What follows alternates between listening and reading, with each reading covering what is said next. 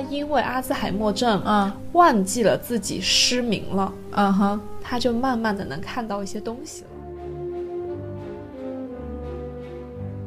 他的十二人格替换到狮子那个人格的时候，嗯他整个肌肉状态是属于爆炸性的，就是他的呃脖子会有青筋，嗯然后他的肌肉就会非常强壮，然后他是能攀岩走壁的。怎么做，人生要到哪一步，人生要怎么发展，每一个这个主动的选择都是在我们自己的手里去掌握这个事情的。我们看到很多留言，其实是关于如何学习塔罗知识的。在温暖的空气中，感觉到屁股底下太阳烤的暖暖的石头。Hello，大家好，我是锤锤，Hello，大家好，我是秋秋。欢迎大家收听我们的玄学频道。想要加入听友群的朋友，可以关注我们的同名公众号“日藏玄机”，回复“听友群”三个字，我们会把你拉进群聊，并且群里也会不定期有福利发放，敬请期待哦。一转眼又是二三年的年底了，现在已经是十二月份了，整个二三年我们都过得差不多喽。嗯，又到了一年一度的冬天，北京的冬天格外的漫长，因为它有整整的十二、十一、十二、一二三四五个月。可是会下雪呀、去年其实没下，哎，可没事儿，反正据说今天要下雪。对，然后马上到二四年了，所以其实也会想要提醒各位，在明年本命年的小伙伴，一定要带上呃一个像是护身符一样的东西，就是。嗯因为其实小的时候，本命年妈妈都会给我们买红色的秋衣秋裤，或者是内衣内裤，嗯，就是一定要红的原因也是因为其实它是一个保护色。如果说到这个的话，就有点像我们以前用红色来驱赶年，嗯呃，年兽是一样的。然后也要提醒说，呃，犯太岁的也要带红绳。其实我在今年之前，因为我自己也也犯太岁，我在今年之前其实一直不把犯太岁当回当回事。嗯、可能因为我是常年带着红绳的，嗯、但是我身边有一个同样是今年犯太岁的朋友，他身上是一点都不沾红的，所以他这整个人这一年的气场都会变得有些，不管是生人还是熟人都勿近的那种感觉，就他很奇怪。然后，嗯呃，所以说，嗯，还是要需要在意一些。只不过想提醒大家，不不要太把它当回事的原因是，不要说天天呃暗示自己啊，我今年犯太岁，我可能就不会特别顺，就是不要天天想着这个事情。对，它其实就是你带上红绳之后，你反而心里也会更相信，已经有人在保护我，或者是已经有个绳子在保护我，我会很好运。这些就是都我不会经历什么消掉，啊对就不会有太多什么。呃，因为我为什么我为什么说一定要带红绳的原因，其实是因为其实我每年都会去查，因为我属狗嘛，就不管今年是不是本命年，我每年都会去。呃，B 站搜，比如说香港大师是怎么说狗嗯年今年的运势？哦哦哦，对，然后我比如说去逛火神庙或者其他任何寺庙的时候，我都会留意一下狗年今天呃今年就是它是犯太岁，还是说它其实还 OK？嗯然后包括就是呃。比如说像这次去文殊院也好，之前去火神庙或者雍和宫都好，它不是都会有个大板子，对，然后写着生肖十二生肖，一般那个十二生肖的那个小福袋我都会买。这些小物件带着的话，它其实真的会给自己增加一点运势心。吧。对，然后正好前两天跟朋友见面的时候，也聊到了这个本命年的话题，然后他跟我说了一个他身边人的真实故事，就是这个姐姐其实以前就是不太在意这些，只是说可 like 能 对，只是说可能，比如说周大福每年不是都会推出一个什么幸运呃转珠啊之类的那个小金珠，啊，然后就是配红绳，嗯所以大家可能好像是为了过新年给自己买礼物的时候会带这样一根小红绳，嗯然后那个姐姐就跟我说，她朋友是，呃，朋友的妈妈给朋友特意准备了一个红色的小袋子，嗯，然后那个袋子里面放了一些米，然后呃还有什么我有点忘了，然后就用一个小绳子把那个小红袋子、小红布袋子系起来了。然后这个女生就是不管去哪里，她的书包里或者手提包里都会把这个小袋、小红袋子放上。嗯，然后她有一次，她走在路上，然后被一个电动三轮车刮，就是碰倒了，撞倒了。然后那个包里就是有什么手机、平板、电脑，所以他当时被撞倒那一瞬间就想说，完了，就是我的这些设备，就是这些硬件生产工具，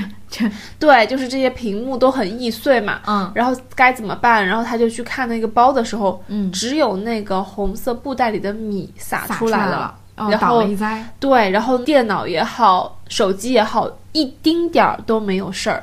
然后就觉得很神奇，就是这种事情真的很神奇。然后又想起了一些古老的故事，就是你有没有听过，比如说谁带了一个玉佛或者是玉什么，然后出车祸的时候玉碎了，但是他人是好的。我妈妈之前就是她，她手上常年戴着玉镯，但是她这个玉镯我也不知道为什么就总是容易碎。但有一次她是下楼梯的时候摔倒了。然后那个玉镯子出现一个裂痕，但也没有碎掉。如果不是那个玉镯子先着地的话，他就是他的脑袋先着地了，可能头就要磕到台阶上了。但是对除了这个，但是其实我听这些嗯故事的时候都会起鸡皮疙瘩，我不知道是因为它是一个神奇的故事，还是因为我啊就真的其实能感应到一些能量的转化。啊、然后每次听到这些故事，我就会说自己，就是我会告诉自己没事儿。我每次路过任何一座庙的时候，都认真就是许愿，哦就身体健康，然后也随了一些，就是那叫什么，就是功德箱，随喜啦。对，随喜，然后也会买一些小护身符之类的东西嘛。嗯，然后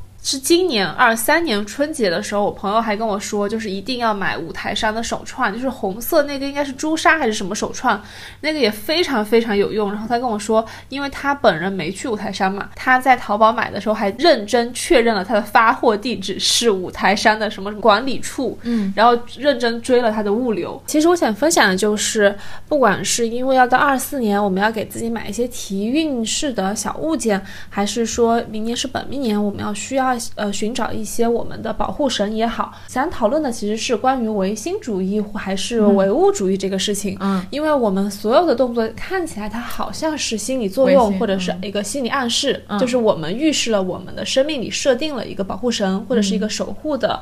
呃，红绳，嗯，然后为什么会想讨论唯心还是唯物这个事情，也是因为前两天我看到了两个非常震惊我的新闻，就是它是关于唯心主义的，嗯。就是那个标题是“这个世界难道真的是唯心主义吗？”嗯，因为有一个六十四岁的国外老头，嗯。他因为阿兹海默症，嗯。忘记了自己失明了，嗯哼，他就慢慢的能看到一些东西了。就是因为他老年痴呆，然后忘记了自己，就是一觉睡醒，他彻底忘记了自己是个盲人。然后他家人就发现他居然能够自己开始摸索，之前就是没就看不到情况下是不会眼神对视，或者是认出谁谁谁之类的嘛。嗯然后他家人就发现他现在好像渐渐的可以了。然后那个老头自己就说：“哎，今天天气还不错啊之类的。”然后家人整个大震惊，然后就说：“难道真的是因为这个世界是唯心的？就是当你的心里完全相信你的你是能够看见的时候，你好像又可以了。”然后我整个大震惊，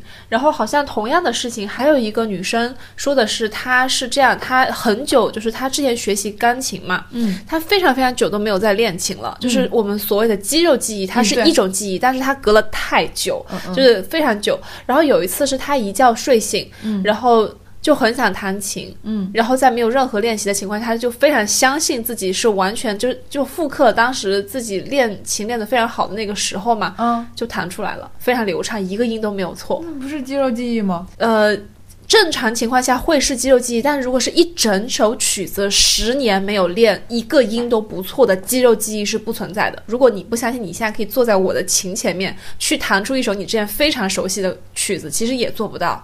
因为它一首曲子一分钟左一分钟到两分钟，它是一个音都没有错。哦，而且他十年没有碰了，对我一年没碰我就忘了。对，所以你跟他说肌肉记忆，它是肌肉记忆，它是一回事儿。嗯然后他这个就是就是心理暗示，还是说他睡醒知道自己完全的弹出来，它又是另外一件事情。嗯嗯就是我整个大震惊。嗯还有一些事情就是多重人格，我不知道你有没有看过一个电影，他就是那个男主好像是有十二种人格，就他会有时候是小孩，有时候是妇女，有时候是一一只狮子。然后那个电影非常精彩，然后当时我看的时候，我整个大震惊，就是那个男主幻想自己就是呃他的十二人格替换到狮子那个人格的时候，嗯，他整个肌肉状态是属于爆炸性的，就是他的呃脖子会有青筋，嗯然后他的肌肉就会非常就是呃非常强壮，然后他是能攀岩走壁的，就在电影里。嗯。然后也是因为那个电影稍微了解到了一些关于是就是人格的多事情，就双重、三重，因为电影比较张一山嘛，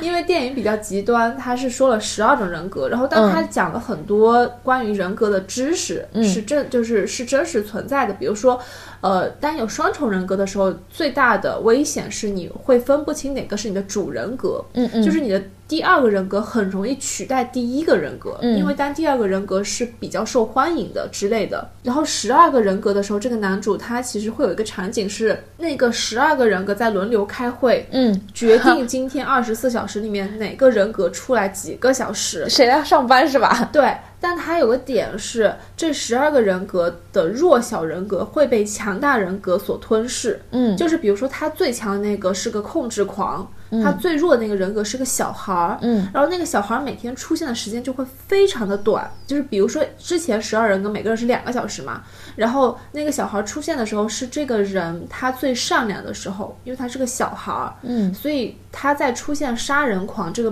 名人这个人格和偏执狂、控制狂这些人格的时候，他都是暴力分子，嗯，他会去伤害别人，他会去控制别人，他会去绑架别人，嗯，只有小孩儿这个人格出现的时候，他会把那些人放走或者做一些善。善良的事情，嗯，但是呢，他这个杀人狂人格又因为他太强势，他会一直把小孩的人格时间缩短。就在小孩人格的时候，他的杀人狂人格会跳出来，嗯，然后去做一些就是伤害别人的事情，嗯。然后呢，那个小孩人格的保护者是有一个妇女人格，就他中途还会穿女装变成一个女人，嗯。然后，因为这个视角是他绑架了一个女，就一个少女。这个少女被他关在房间里的时候，发现了他每天在扮演十二个人。哦，后来他才知道他是十二人格，他不是在扮演，是他原本的他自己已经被。这十二个人格吞噬了，嗯，因为这个这个少女被绑架的这个女主之后，好像去查看了男主的邮件，因为国外的心理医生都是靠邮件跟医生联系嘛，嗯，然后在他看到男主的邮件的过程中，发现他其实就是，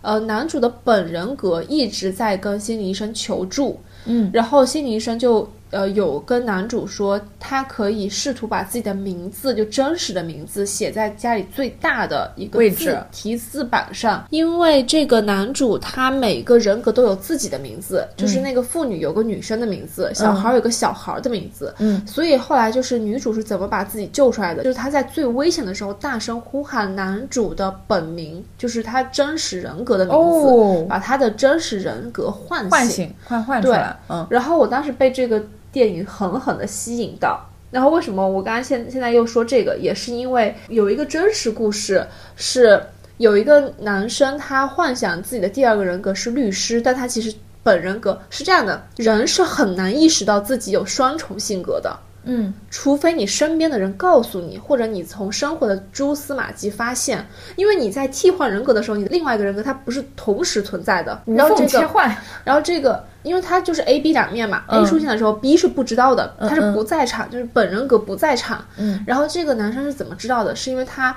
有一次，不知道为什么家里多出了很多法考，就律考的书籍和做题试卷。哦，然后而且他的 B 人格写的字体跟他的 A 人格是不一样的，就是他完全不知道这个东西是谁的，但出现在他家里。嗯，然后后来他甚至还考到法考的通过的那个成绩单。嗯，然后他就有第二个人格是律师，然后他是后来才知道这件事，因为他姐姐也跟他反馈过，就他偶尔会说出一些。很厉害的律师角度的分析，比如说他们去吃火锅，就是上面说什么如果没吃完要罚款多少多少，然后就说你这个是不合理的什么，就是条理清晰的分析清楚。然后他姐姐大为震惊，以为他累积了一些什么法律知识，没想到后来发现那个是第二人格。但我好奇的是，就是两个人格共用一个身体嘛，也是共用一个同一个只有二十四小时的时间，他是怎么去管理这个时间的？就是去准备法考的这个时间，其实是很需要很长一段时间去准备法考的。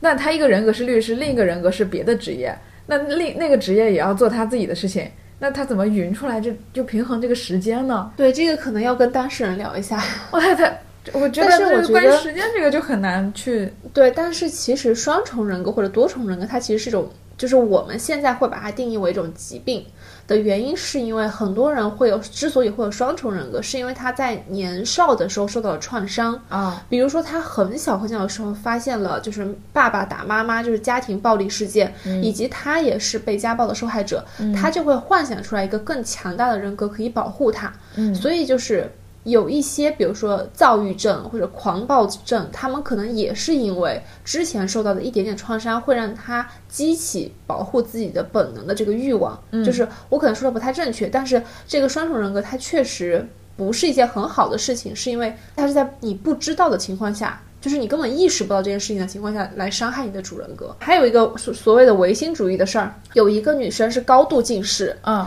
然后他有一次出去旅行，因为他旅行住在那个杭州的莫干山嘛，哦，然后风景就特别好，然后他心情就特别特别好。然后他有天早上起床的时候没有戴眼镜，嗯看清楚了莫干山外面的树林。哇塞，然后他是怎么发现的？就他看得很清楚，他一直以为默认自己戴了眼镜，因为他每天早上起床第一件事情就是把眼镜摸眼镜对放在眼睛上，再睁开眼睛嘛。嗯嗯，他那天就是看了欣赏完很多高清的景象之后转头看到柜子上自己的那副眼镜的时候，就看不清了。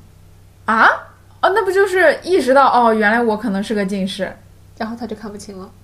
他就看不清刚才能看到很清晰的那个树林了。嗯，所以就是很多时候会发现发生一些很奇妙的事情，让人就是真的会产生一点点动摇，就这个世界到底是唯心还是唯物的？我其实也比较矛盾，这个唯心还是唯物？很多人会说啊，你玩玄学，你就是在搞唯心嘛。但其实有的时候，很多时候我会去那个试图证明我玩的这个东西是可以真实存在的，因为我觉得占星或者说是塔罗，它都不是迷信，它也不是什么神乎其神的东西，它就是一种工具，嗯、让我们更了解自己。其实这一些我玩的这两个玄学，它的本质都是对宇宙能量、对于人的影响的研究。那其实它们的作用就是在人的每一个关键节点，给你做出一些提示，让你从客观的角度，呃，来呃观察自己的一些行为，或者说给到自己一些行为提示。嗯，呃，所以我觉得宇宙能量这个东西，我觉得它是真实存在的。嗯，我感觉它其实是一种工具或者是一种方式，能让我们更了解自己的原因是。就比如说，我们拿到一就是回到学生时代，我们拿到一道物理的大题，嗯，他告就他问你的是星体怎么运动，或者是一一个，因为我记得我之前做过一道物理大题，是属于一个飞船要绕行哪哪哪多少圈，该怎么计算，嗯。所以我在想，当时我在套用那个物理公式的时候，其实和我们现在套用星盘的逻辑去看这个人的那个星盘的逻辑是一样的，它是一个公式和一个工具，来帮助我们去理解生命。因为关于星盘这个事情，也想跟大家浅浅的聊一句，就是所谓的星盘，它就是人在出生的那一刻，在你出生地的那个点对着星空拍一张照片。即使它是白天哈，它也是能拍到那张照片，就是每个星星的位置在哪儿，然后根据这个位置，然后来看你整个人生大概的方向。所以我感觉就是，不管是占星学也好，塔罗也好，它就是一种方式和一种工具，它能够帮我们更加了解自己。但其实人生各个关键的节点都是我们对自己的掌控权，就是你的人生是你做主，没有错。对，嗯，只是你能够借助这个工具，然后来帮你梳理清很多事情。因为我们遇事的时候心会乱嘛，在嗯心乱的时候有一个客观的工具来帮你分析的时候，其实它也是一件好事。但是具体怎么做，人生要到哪一步，人生要怎么发展，每一个这个主动的选择都是在我们自己的手里去掌握这个事情的。这就跟那一期我说过，你可能知道命运会给你一记板砖，但是你要拿这个板砖来盖房子，还是说你要把这个板砖当成你沉重的枷锁背在，就是压在你的肩上，这是两种不同的选择，这是人生的主动选择权。嗯嗯，我之前有思考过这个问题，我自己思考过，我会想说，嗯，占星学跟人类就是身体这个本身到底是有什么影响？嗯，是不是真的真实存在？我就联想到一个事情，月亮的阴晴圆缺会影响到大海的潮起潮落。咱们曾经有一个比较残忍的科学实验，证明过人类人体的百分之七十是百分之七十是水。那如果说月亮的阴晴圆缺会影响到大海的潮起潮落，是不是也会影响到人这百分之七十的水的潮起潮落？所以它就会相应的影响到人的情绪，而人的情绪呢，又会影响到人的行为，从而就是这么等量代换了一下公式。就是月亮的阴晴圆缺会影响到人的行为方式，就像很多就是有一些动物，比像狼狼嚎，它在月圆之夜会就是想狼人，他就会想嗷一声，嗷一嗓子，嗯，就是就是，我觉得这两个是通的，因为都是哺乳动物，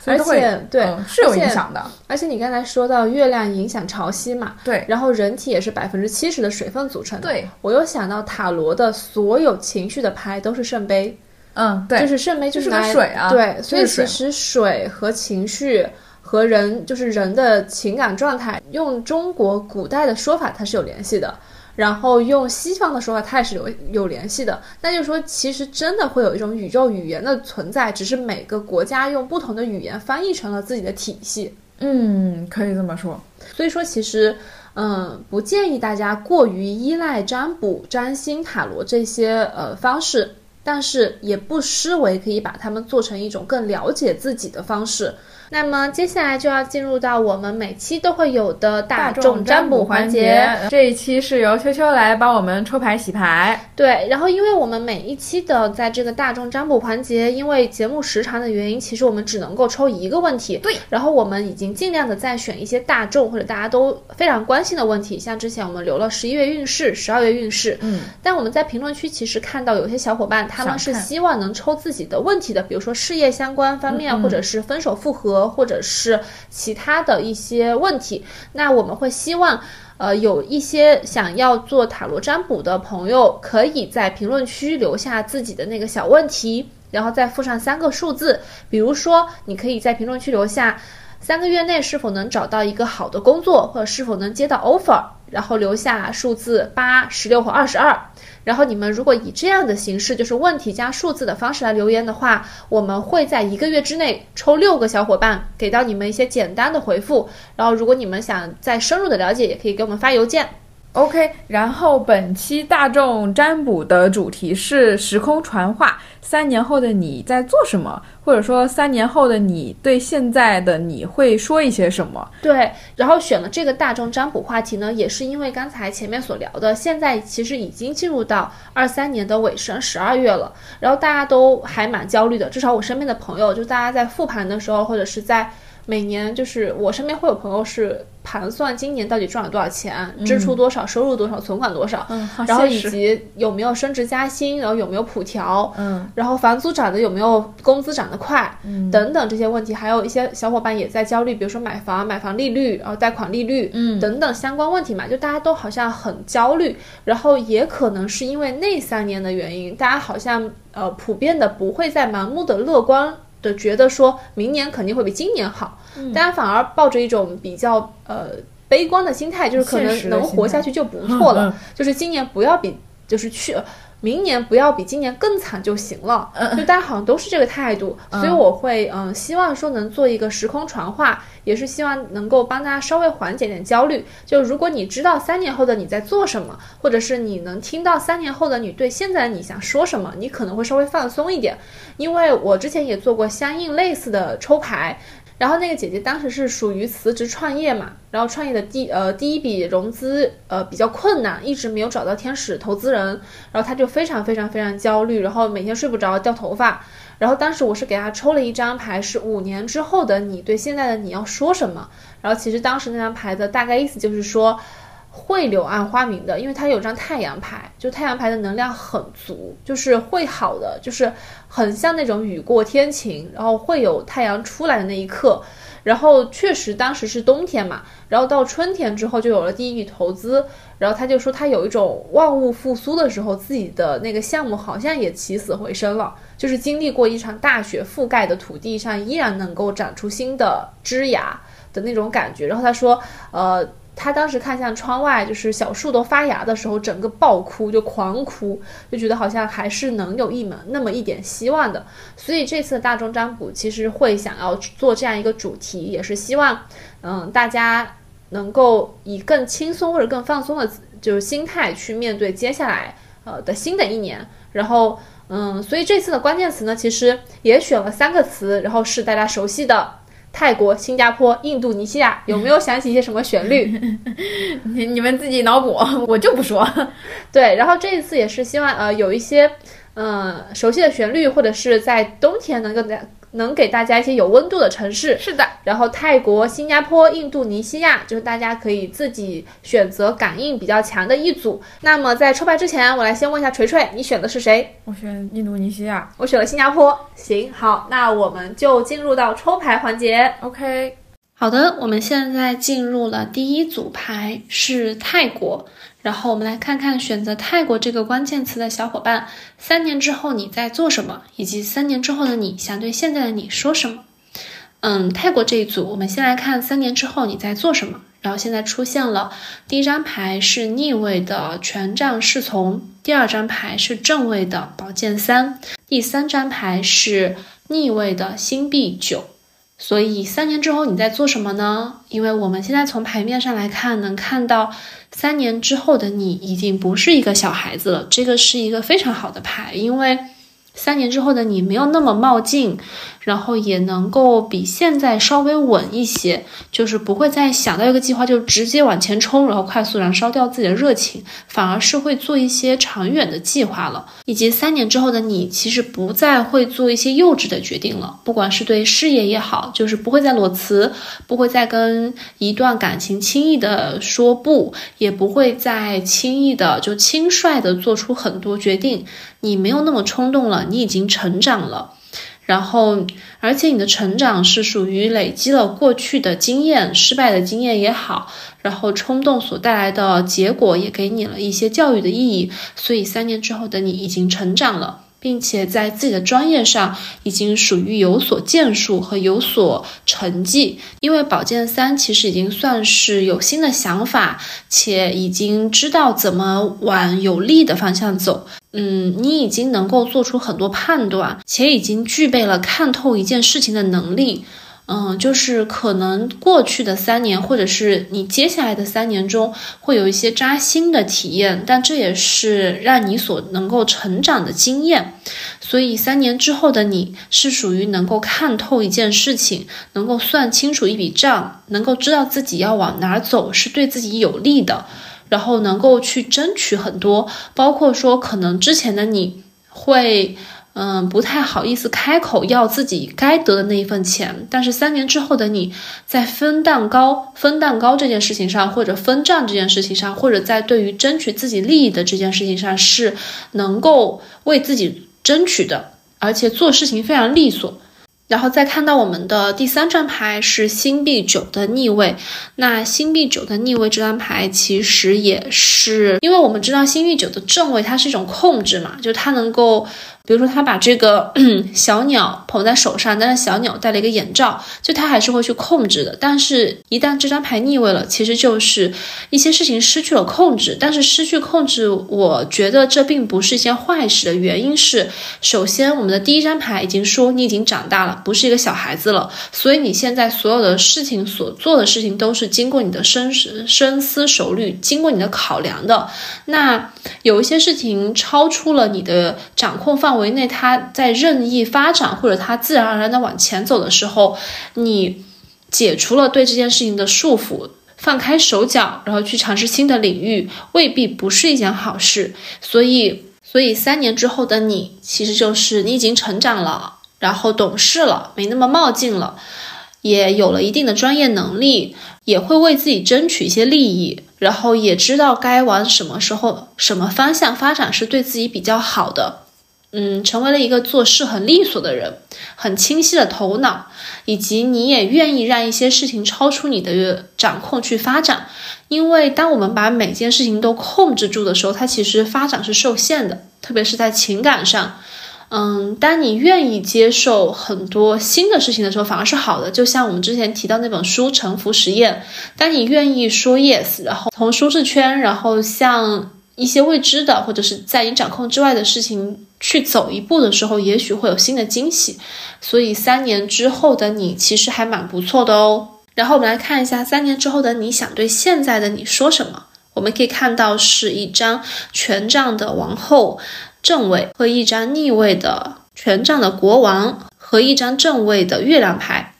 其实这一组牌出现了很多权杖的元素，有可能我猜想这选择这组牌的朋友可能是火象星座居多，要么是本身的星座是火象，或者是上升火象。火象包括狮子、射手和白羊。为什么这么说？因为这就是这六张牌就就是看到很多权杖元素，而且是你可能很多时候就是三分钟热度，就很有热情的去做一件事情，然后又变得很懒惰，然后有很多计划，就是一股脑全部写下来，我要做十件事情，但是可能落地的只有一件事情。所以三年之后的你想对现在的你说什么也是一样的。首先，他希望你保持创造力，因为这个权杖王皇后她其实是非常好的牌，因为权杖女皇的话是属于火元素很重大火之牌，所以你一直在做的事情呢是很好的事情，而且你有足够的精力去兼顾两到三个方向的发展，你有百分之八十的火象星座的能力，所以你的行动力是非常足的，你的。呃，你的能量也很足，就是如果别人一生只能做好一件事情，那么其实抽到这张牌，他想对现在的你来说，如果此时此刻正在收听我们播客的朋友，你是有主业和副业的，或者你同时在做两件或三件事情，或者两个方向、三个方向的事情，他想对现在的你说，你完全能够把这些事情做好。然后呢，这张第二张牌权杖国王的逆位，三年之后的你想对现在的你说的事情就是。呃，不管怎么样，你仍然是一个王者，你是具有一定的能量，能把很大的事情做好的，所以。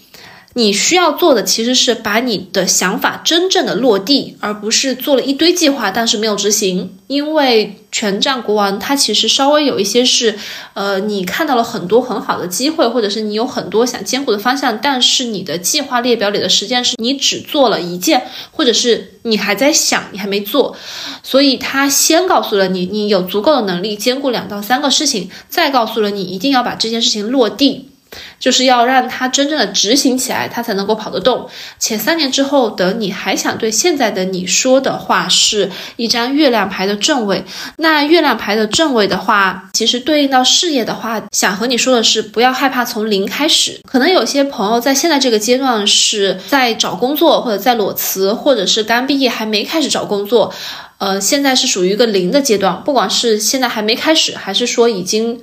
打算从零开始做一件新的事情，月亮牌想说的都是不要害怕从零开始，艺高人胆大，你有无限的潜力，但是你本身太佛系了，这个佛系就很像刚才的那张权杖国王的逆位，就是你太懒了，很多事情你只是想到了，你没有在实际的行动中去执行它，所以你应该去做。且月亮牌它还有个信息，就是再凶险的环境。对应到事业上，事业是 OK 的，所以这组牌的朋友其实可以好好的搞你们的事业，在事业方面，你们的能力是完全足够的，而且你们的事业运其实也还蛮好的，因为你既有能力兼顾两个两到三个方向的事情，且大环境也不会拦住你，你做的事情是 OK 的，嗯，然后还有一个，如果是对应到感情的话，可能就是首先三年之后的你，目前从牌看来，好像还是没有一个。很没有一段长久、亲密的、持久的关系，所以其实对于感情来说，就是嗯，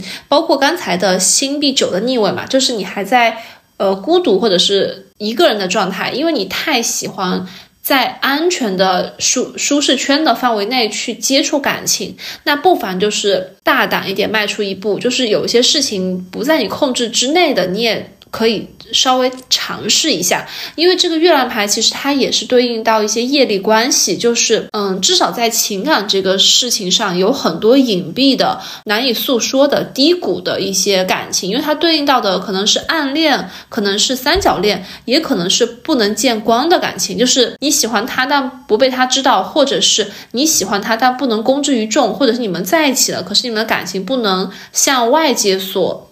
呃，向外界所公布就没有办法接受到别人的祝福，所以这张牌同时也在告诉你，嗯，不要成为讨好型的人，也不要压抑自己，要先爱自己，然后可以先搞事业，先爱自己，然后让自己拥有自己的光，哪怕是月亮的微光，就先让自己先拥有微光，然后去。大胆的去谈恋爱，但是我仍然建议大家在感情上要一定要选择能够滋养自己、让自己舒服的感情。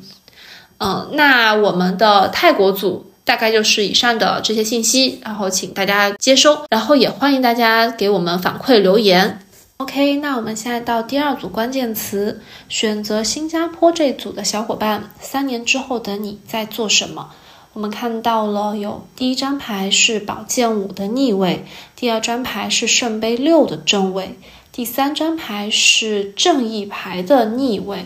那三年之后的你，其实已经成为了一个很厉害的人，就是你本身现在已经是一个很厉害的人了。但三年之后的你，迫于大环境，就是嗯，整个大环境不是很好，所以你必须在快速的时间里做出大量的事情，所以其实是训练了你，就像一个呃杀手或者刺客组织，就是你会经过很多很多的训练，然后已经能够成为那个在一秒之内能杀十个人的这样一个顶尖的高手。所以，就对应到现在的话，你可能已经成为了在一天之内能处理完三件事，呃，三个方向的十二件事情的一个这样的人，就是你已经有这样的能力，能在最短的时间内去完成最多的决策或者处理最多的事情。所以，嗯，新加坡这组的朋友，三年之后的你是迫于大环境，然后成为了一个比现在更厉害的人，你能满足很多严苛的要求。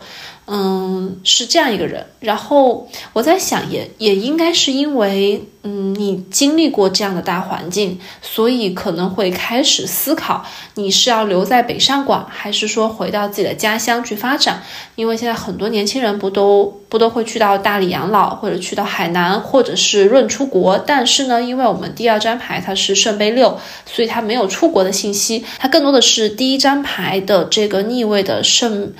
第一张牌这个逆位的宝剑五，它看向了第二张牌这个圣杯六，因为圣杯六是他的家乡，也是一个很温暖的、能够被爱着的地方。嗯，所以就是第二张牌是我们的圣杯六，圣杯六其实就是获得爱、获得资源、获得保护。圣杯六也是一张小贵人牌，会出现一个帮你的人，然后能够让你嗯，在一个疗愈的状态里。所以我也在猜想，三年之后，你可能是回到了自己的家乡，也可能是去到了一个很舒服的地方，比如说从北京去到了成都。嗯，在那个地方，你会遇到一个小贵人，他来帮助你、保护你、疗愈你，因为之前的你在这样一个肃杀的环境里面已经撑得很辛苦了。也有可能是，嗯，三年之后你回到家乡，成为了妈妈，然后你是这一个。呃，圣杯六里面的那个大人，然后正好在带正正好在照顾一个孩子，也有这个可能会存在。嗯，并且我在想，也可能是因为你回到了家乡，所以才会出现这张正义牌的逆位。因为就是环境也变了，你看第一张牌，我们是一个肃杀的大环境，然后第三张牌的环境，它其实是一个紫色的布，那这个布后面其实会藏着很多秘密，是你之前没有发现的，所以这张牌正义牌的逆位，它其实对应到的是一些隐秘的信息。就是你可能会回到家乡，或者是回到新的环境里面，然后发现呃一些别的就是不一样的生存规则，也有可能是你找到了一些人生的捷径，因为呃这张正义牌逆位其实会对应到一些旁门左道，就比如说你在买演唱会门票的时候没抢到官方的票，所以你找了黄牛买了票，但你依然能去看这场演唱会，所以就是在你尊重自己，然后跟自己沟通之后，你选择。掀开了这个宝座后面的紫色幕布，幕布后面的秘密都抖落出来了。所以这张正义牌也会告诉你，嗯，可能是因为经历过这个肃杀的环境，所以你在审视和检视自己人生所做的选择，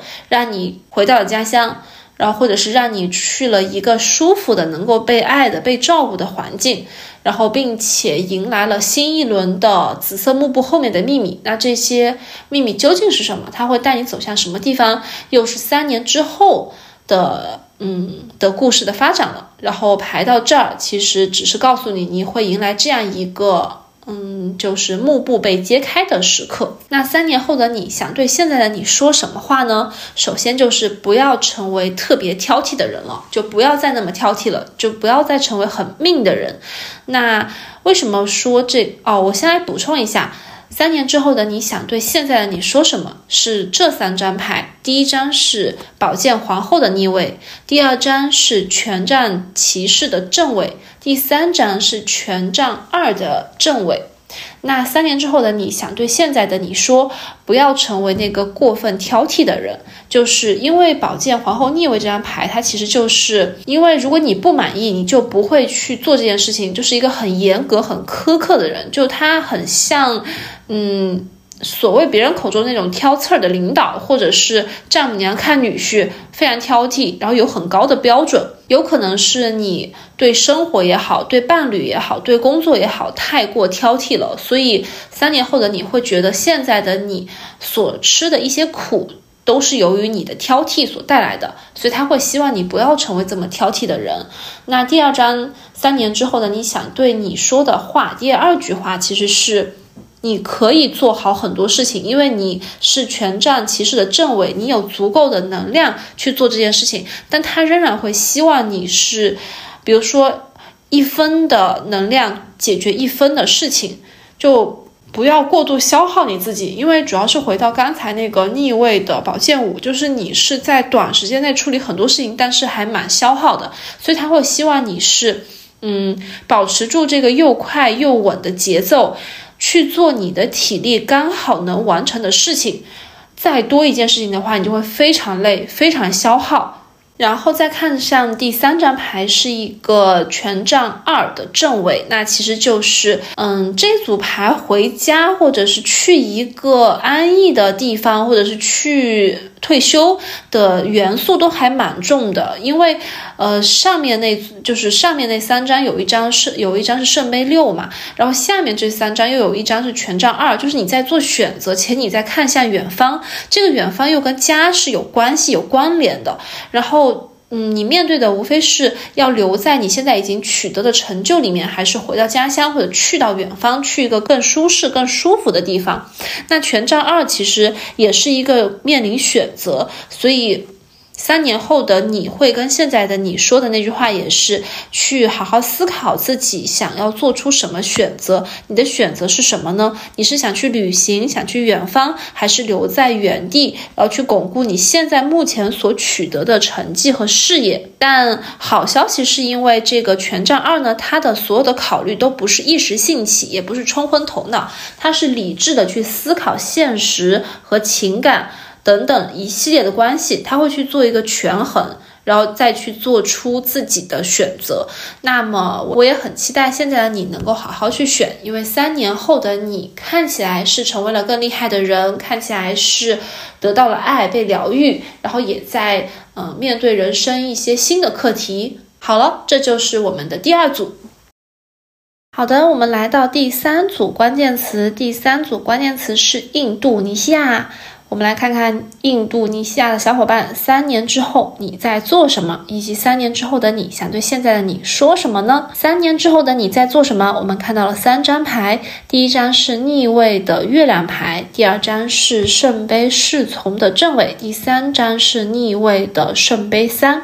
那三年之后的你。可能仍然在研究神秘学，且在求助神秘学。你可能有很多问题，都会在向神秘学去探索，或者是你已经开始涉足冥想、涉足占星、塔罗都有可能。然后，因为月亮牌的逆位，它其实也对应到了一些业力，可能嗯有一些。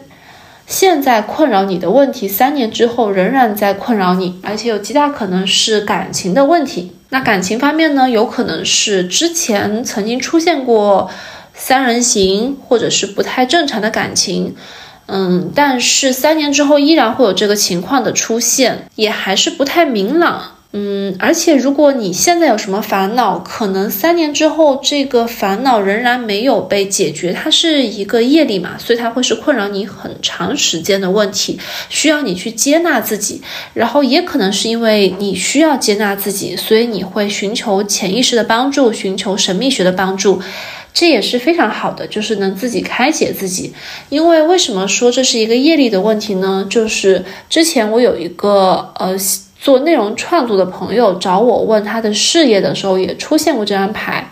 至少是今年和去年还有前年影视行业都不太明朗，所以我那个朋友他的工作状态也是不太明朗的，并且他在创作这件事情上也是属于他需要去耕耘的，他需要可能要花上五六年或者是更长的时间去拨开这个。呃，阴霾，或者是从月亮的微光变成到太阳，它其实是需要一段时间的，也有可能是在情感情绪，特别是感情状态上，之前遇到过的问题会重复的出现。那这个的话，我会觉得大家可能还是要先回归到自己，然后审视自身，然后调整自己的状态。因为很多时候，我们选择的那段感情会映射出来我们和自己的关系，可能是不够自信，也可能是，嗯，对一段关系不够自信，就是对爱的能力需要提升，所以在这个方面。这组牌的小伙伴可能得需要再花一点时间。那三年后的你，第二张牌是圣杯侍从。如果说呃刚才的那张月亮逆位对应的是你仍然在研究神秘学或者是潜意识的话，好消息是这个圣杯侍从它其实是一个孩子的状态，所以。如果你是已经二十上下，快三十，仍然能抽到这张牌，说明非常棒，就是归来仍是少年，你仍然有一颗童心。一个仍然怀有童心的人是非常好的，他仍然会对这个世界好奇，他仍然会去爱这个世界上很多的东西，比如说，呃，比如说树，比如说水，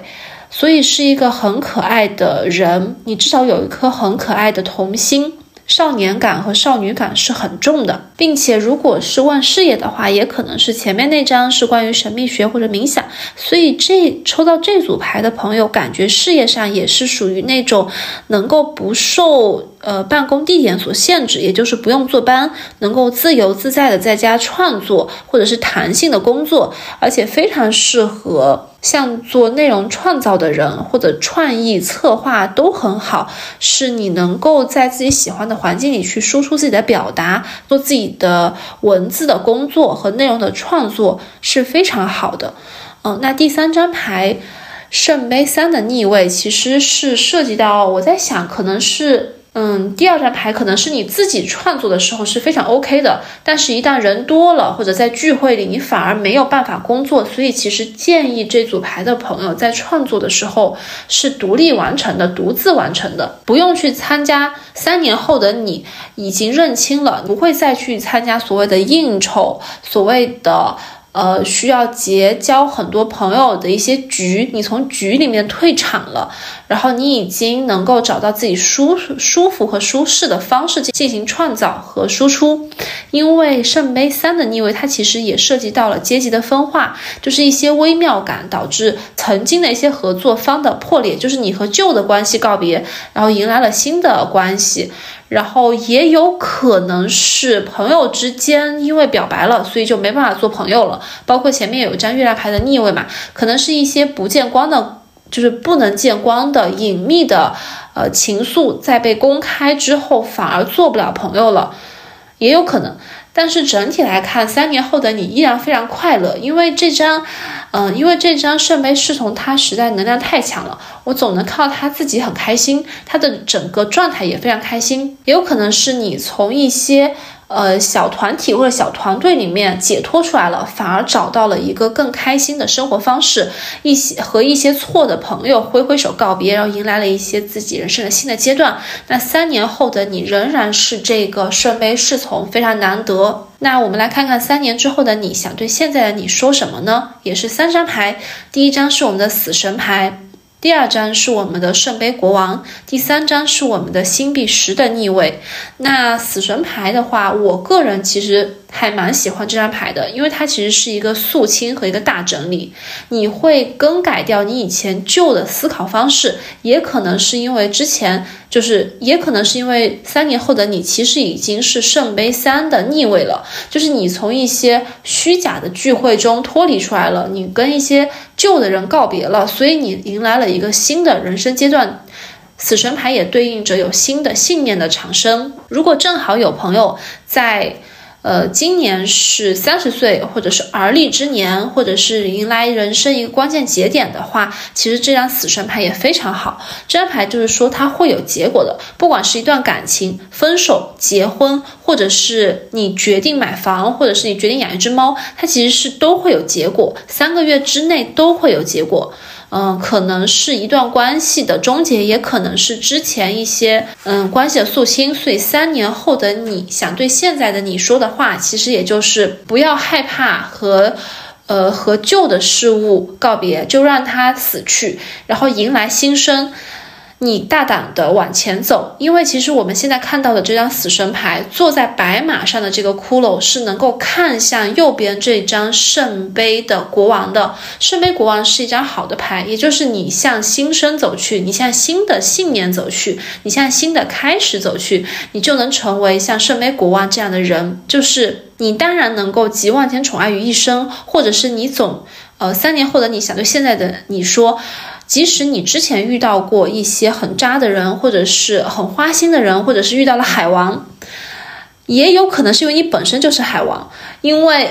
因为呃圣杯国王这张牌本身就是一张海王牌，就是很花心，也呃你身边围绕的人其实也很多。然后建议的话，嗯，抽到这张牌的话，我在理解三年后的你想对现在的你说的其实是那句话。呃，逆水三千，你只取一瓢，就是建议你只爱一个人，建议你只爱一件事情，建议你面对很多的诱惑，面对很多的选择，只选那一个，因为有时候笃定的选择，它往往是更有能量的。对，就是这句话，逆水三千，只取一瓢。然后第三张牌的话是星币十的逆位，那星币十的逆位的话，就是恭喜大家。三年后的你想告诉现在的你，你紧绷的财务状态呢是可以稍微喘一口气的。然后建议多多付出时间给家人和朋友和利益相关的人，可以跟他们吃饭，可以给他们买小礼物，都是可以的。并且其实因为每个人人生中都有自己排序比较前十位的东西嘛，有可能是事业、家庭、财富，或者是猫咪等等。或者是旅行都有这个排序，那这张星币十的逆位也是在告诉你，就是人生可以掌握的事情，其实就是这么十件事情，闪闪发光的，像金币一样的，就是这十件事情。然后，嗯，如果你要增加一个，你就得减少一个。就是比如说你要增加一个新的事情，那你必须在之前排序前十的里面删掉一个事情。这个其实也对应刚才的逆水三千只取一瓢。那么这就是我们的印度尼西亚组，请大家接收信息。好的哦，那我们看到很多留言，其实是关于如何学习塔罗知识的。然后也很开心，有一些对塔罗感兴趣的小伙伴已经在评论区开始跟我们互动了。那我们这一次也想说来分享一些我们入门塔罗，或者是对塔罗和玄学感兴趣之后读过的一些我们觉得还蛮不错的书。呃，因为其实，在买书这件事情上，我是主打一个非常积极，但可能买十本只看了两本，然后按照这样的节奏，但是还是看到了那么几本比较有用的。那我想。跟大家分享的其实是一本，就是很多玄学爱好者或者是占星塔罗师一定会读的一本书，叫《内在的天空》。嗯，那这本书听起来，“内在的天空”这五个字听起来可能会有一点点没那么有意思。然后，呃，很多人会看完书名就会觉得这本书也许它是讲很多理论，比较枯燥，所以就没有看下去。但其实这本书真的还蛮不错的，因为这本书它不仅就是。呃，说了怎么去理解去那个什么占星这件事情，且它其实分成了三个部分，它会从基础到词汇到句子，就和我们学习英语是一样的嘛，先把单词背好。好枯燥，我害怕。啊，这么说确实有点啊，但其实这个单词你想一下哦，我们先把单词学会，再去学句句子。嗯，但这个单词一旦它转化成为了星座，就比如说这个单词它其实是十二星座，就从水瓶座到摩羯座，你其实展开去看的话，你会你会了解深入的了解到每个星座它的图图腾为什么是这么画的，然后这个星座它的命题是什么，然后我一般会先从自己的星座开始看，就先去看巨蟹，然后我看。巨蟹有没有戳到我？他有没有戳中我，或者说的让我觉得很有共鸣？嗯，然后再渐渐的对这本书感兴趣。那我记得这本书锤锤也看了，然后想听一下锤锤的感受。其实我是射手座嘛，我是所有星座里头最没有耐心的，更不用说看到这五个字之后什么感受了。嗯但是我之所以会看进去它，我除了先拿到这本书之后翻到自己的星座之后，我是逼着自己读到了金牛座，因为他是从白羊座开始嘛，就是读到金牛座。而金牛座当中的有一段文字可以说是。嗯，震撼到我，甚至让我觉得，嗯、这本书的作者对所有星座的理解是很鲜活的。他不是，嗯、不是说，比如说金牛座，大家都知道他很物质，但是呢，你读完他的这段文字之后，你就会感受到，他其实不是单纯的只是物质，它之所以看起来物质，而是因为就是金牛座本身，它追求的就是那一份安详安宁，而可以支撑起它这些安详安宁的需求的，就是就是需要金牛座去追求那些物质，才能得到这些安详和安宁的。如果你们感兴趣的话，我可以把那一段话读给你们听。先读一下吧，让大家感受一下。就是嗯，呃，它当中有一段话是，嗯、五，它是描述金牛座的开始啊，就是五月初七的一个悬崖顶端，暖风缓缓地撕扯着天上懒懒堆积的云，山茱萸绽放着，鹰在天空中毫不费力地盘旋着，你独自坐着，在温暖的空气中，感觉到屁股底下太阳烤的暖暖的石头，感觉到春天的触碰让人如此舒心。在你面前，山谷延展开去，开满了鲜花，如此肥沃的土地。农民在田地里忙碌着，牛在吃草。春天的绿色一段段地蔓延过犁沟，一直伸向远处的森林。你在那儿坐了一个小时、两个小时，然后又是一个小时，没有思考，只是感受，没有什么问题在困扰你。你对生命的本质并不关心，在那个时候，在那块石头上，在那些白云底下，你只是存在，语言不再必要。在那广阔的内在的空间里，你的感受是什么？肥沃的土地在教给我们什么？永恒、安详、宁静，如何变得无限复杂，但是依旧简单？如何变得不可探测的深刻，然而不需要去谈论它？在那个时候，你瞥见了金牛的目的地，找到那份安详，并保持它，就是金牛的任务。嗯，就是我在读这本书的时候，也会有很多很深的感触，但可能每个人阅读的段落就是的感受不一样。我现在记得很清楚的是，因为嗯，十二星座它其实都有一个自己的符号嘛，嗯，然后呃，像水瓶它不是两个波浪号吗？很多人以为那是两个波浪号，对。或者是很多人以为那是水波纹，对。但其实那两个波纹它是灵蛇。对，所以其实我当时看到这个解读的时候，我的鸡皮疙瘩就是唰的起来。原来水瓶座的那两个波纹，它其实代表的是灵蛇。嗯所以水瓶座它是风象星座，然后它的那两个图腾又是灵蛇。之所以为什么是呢？我其实推荐大家再去认真的看一下这本，书。留给你的不要说完。对，就是留给大家一点点钩子，就是这本书的阅读体验，它其实很不错，它会让你每读一页都有个新的知识点在增加，然后还有包括说那个。嗯，天蝎它为什么就是大家一一说到天蝎就是腹黑，就是呃就是不要去惹天蝎之类的嘛。但它其实会有一段关于天蝎的描述，是说呃你就想象天蝎就是一个人，他躺在沙漠里，然后他最柔软的肚皮上面有一只蝎子，是天这这就是天蝎带给人最初步的印象。嗯，就一只蝎子在你的肚皮上，你当然会觉得它不好惹，它有毒，它会扎你，它会伤害你，嗯之类的。但其实如果你不去触碰它，它其实不会，就是呃蝎子是不会主动攻击的嘛。嗯，然后包括这一些呃每个星座的命题或者他们需要攻克的课题，都还都讲的还蛮不错的。包括说巨蟹这个星座，因为巨蟹是属于它有一个壳嘛，并且养过螃蟹或者对螃蟹有了解的小伙伴们应该都知道，螃蟹是属于它会蜕壳的。它会把它原来的那个壳蜕掉，然后整个身体是柔软的，然后再找到一个壳。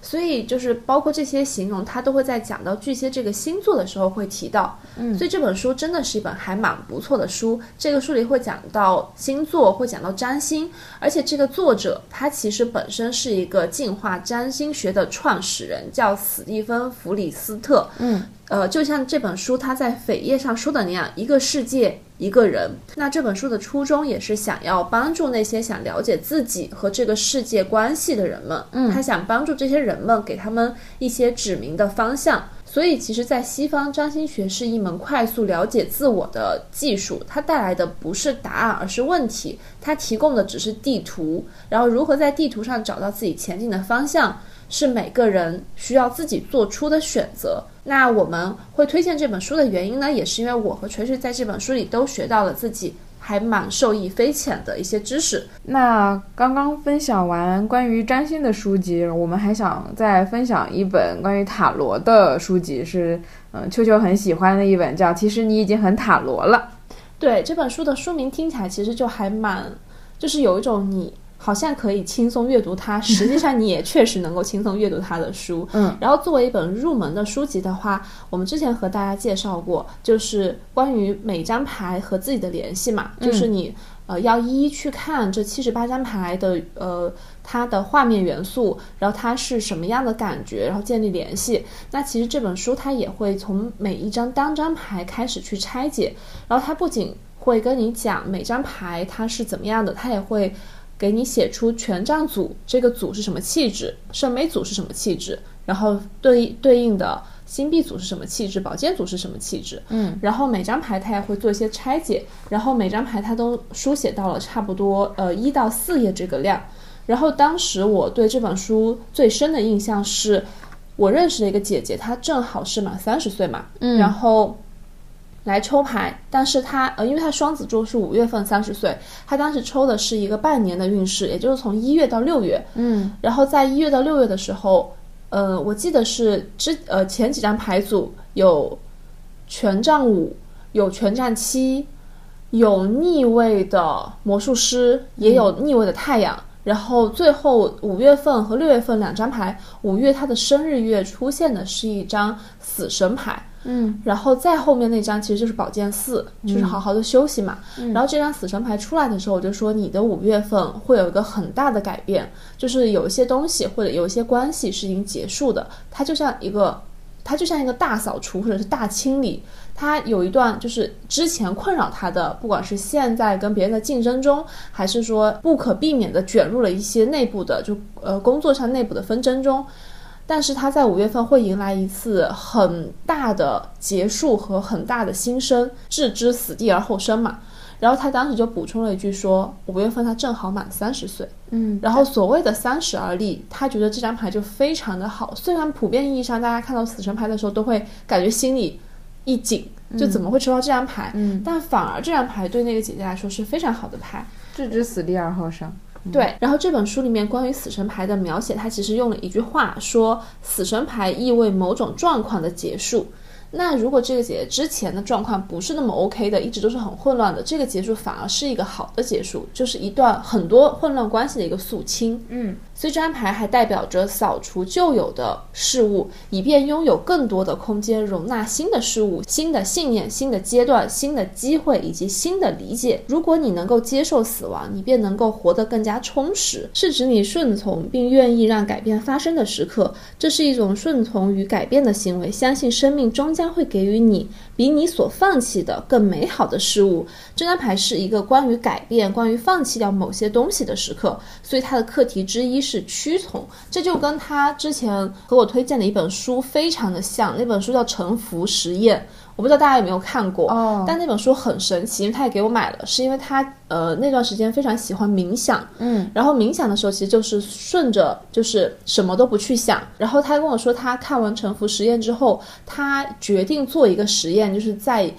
一年之内对所有的挑战说 yes，就是让他去新的部门当 leader，他说 yes，因为他本质是不愿意去当 leader 的，就他也是那种我只管好我自己就行的人，但是就相相当于是他要去接受一个新的挑战，然后呃让他去参加。就是他们会有个集团的，因为它是关于园园林设计的嘛，会有个集团的外包项目是需要去到一个新园区，就是去到村里面去开发新项目，嗯，让他住在那个村里一个月，他也是说 OK，他去，嗯，就是他接受了一切的改变，一切的变动，嗯，然后我觉得这张死神牌也非常像这个，因为它其实是顺从和屈从嘛，顺应改变。然后去接受一个新的制度、一个新的信念，也很符合他三十岁的阶段。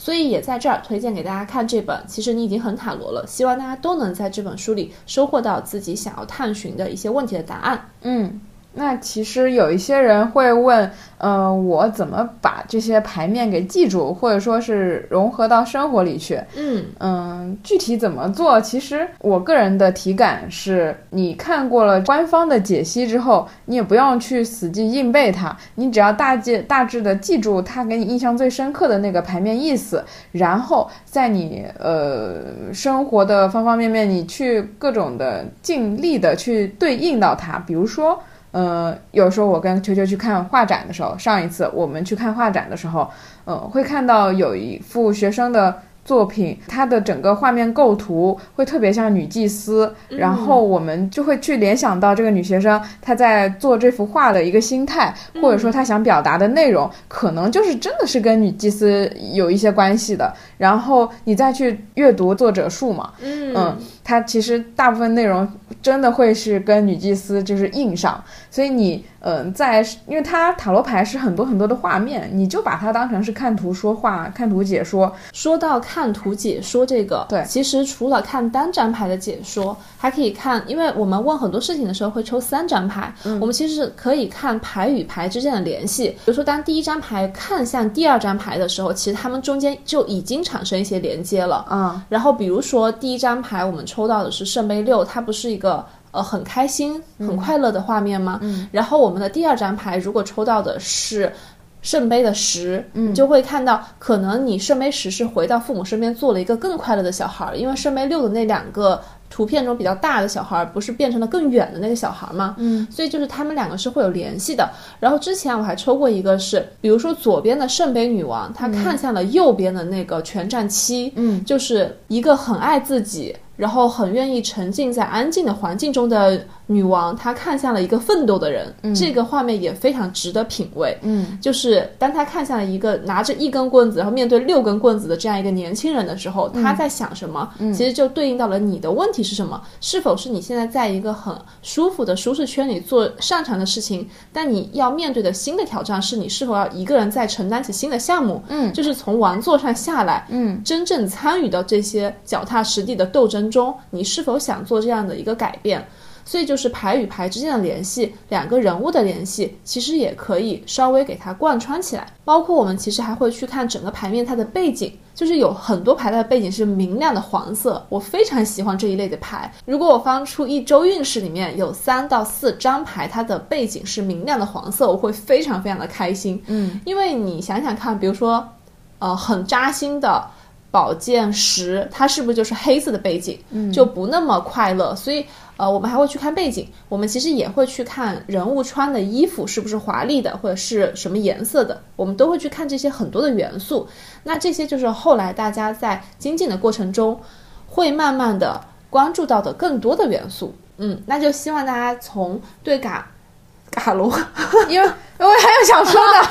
你说你说我说 嘎罗。就是，呃，除了除了刚刚秋秋说到的是牌与牌之间的联系，呃，还有颜色的关系，其实你能更帮助你理解塔罗的意思，记住塔罗的意思，就是把它的一些特征联系到生活的方方面面，或者你多去抽牌。就比如说，呃，你刚刚说到有有一张黄明亮的黄色，我就想起魔术师，他其实也是背景是明亮的黄色。那有一次我帮朋友抽牌，因为他们的房子被举报了。但是他不知道是被谁举报的，然后我只问了这一个问题，只抽了一张牌，然后就出了这张魔术师。魔术师他的动作是一手举着那个权杖指向上面，然后另一只呃右手呃不他的左手有有一个非常明显的指向性的，嗯，所以呃就是我的判断，通过他的这个动作延伸到画的外面，就是魔术师他的左手指向地板。往下，那就是他的邻居楼下的那个那那户人